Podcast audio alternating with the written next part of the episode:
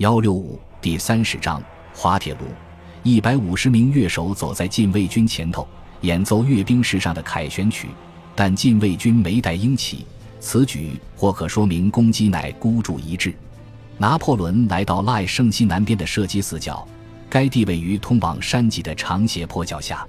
禁卫军列队走过他身边时，纷纷欢呼“皇帝万岁”。开始时，禁卫军的八个营出动。其总人数很可能不足四千，他们靠一些骑兵炮掩护自己。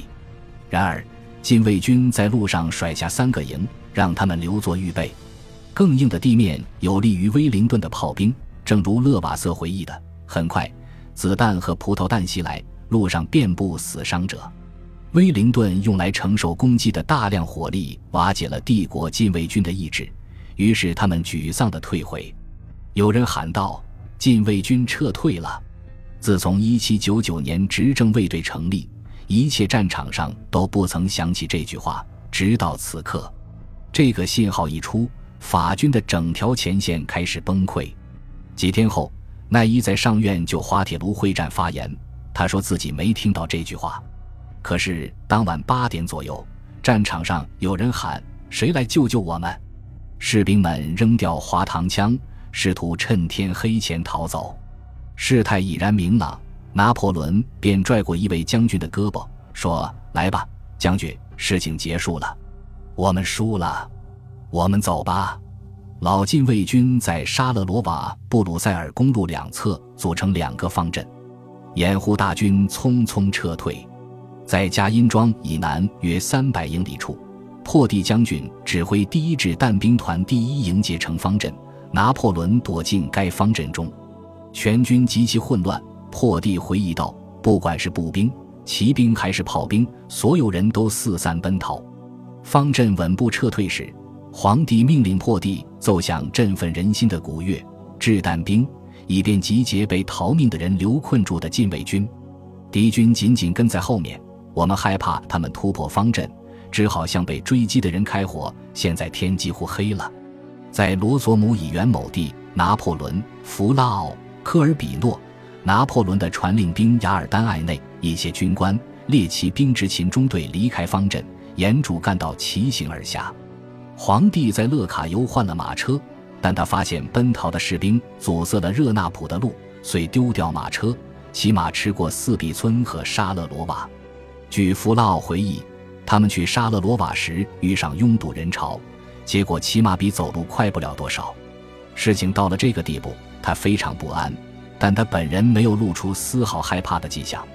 弗拉奥论及拿破仑道：“然而疲惫和前几天的辛劳压垮了他，有好几次他克制不住涌上来的睡意，要不是我撑着他，他就从马上栽下去了。”清晨五点左右，一行人经过沙勒罗瓦，艾内记载道：“皇帝发现。”右边的草坪上有个小火堆，那是一群士兵弄出来的。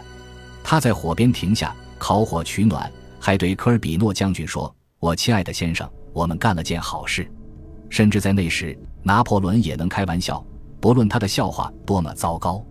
据艾内回忆，当时皇帝变了很多，其脸色非常苍白，其神情相当憔悴。他喝了一小杯葡萄酒。吃了某师从武官口袋里的一小块面包，过了一会儿，他上马询问马匹能否疾驰。